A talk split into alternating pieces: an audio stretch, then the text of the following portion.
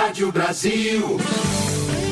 Descomplicando a economia. Na segunda-feira, professor Eli Borocovicius da PUC Campinas participa com a gente aqui na programação e hoje ele explica o seguinte: muitos negócios que inovaram na pandemia tiveram perdas menores, de acordo com o Sebrae. Será que a pesquisa reflete mesmo essa realidade? Olá, professor, bom dia. Olá, bom dia. Eu estava revendo um filme já antigo de 1985, estrelado por Michael Douglas e Charlie Sheen, com o título Wall Street, Poder e Cobiça. É a história de um garoto que começa a trabalhar no mercado acionário com informação privilegiada, né, o insider information, que é proibido e aqui no Brasil pode sofrer sanções da Comissão de Valores Mobiliários.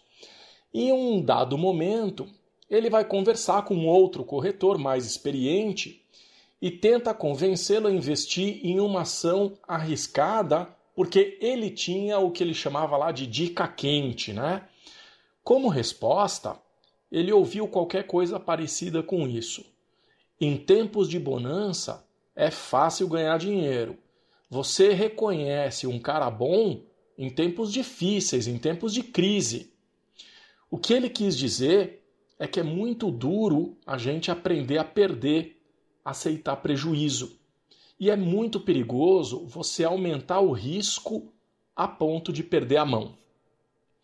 Nós passamos por uma crise em 2014 e em 2019, quando tudo parecia perfeito para a retomada econômica, a pandemia do Covid-19 surgiu e o mundo se curvou.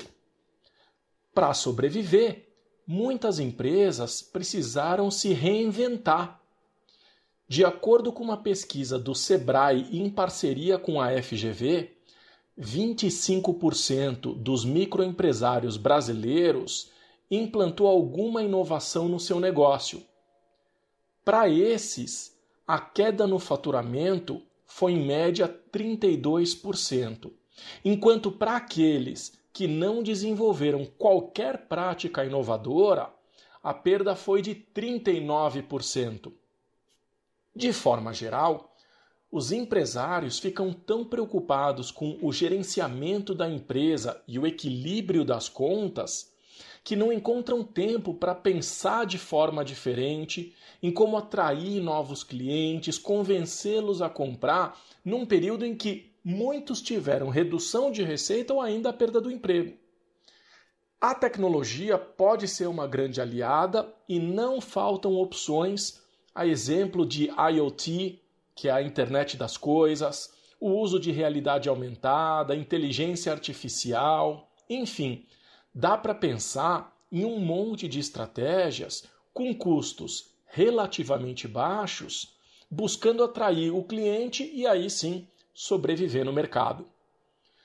Uma vez eu estava dando consultoria para uma empresa e eu preparei um estudo de orçamento de capital mostrei que, havendo um investimento de algo próximo a 20% das receitas, seria possível alavancar os lucros, gerando resultados positivos.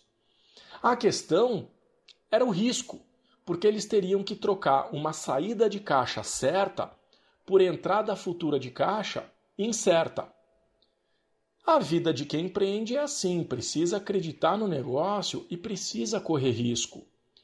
Infelizmente, os sócios daquela época optaram por não realizar os investimentos, só que dois anos depois, a empresa, sem inovar, estava pedindo concordata.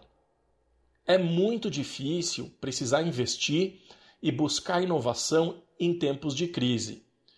Mas os números mostram que ficar esperando a pandemia passar não é o mais adequado.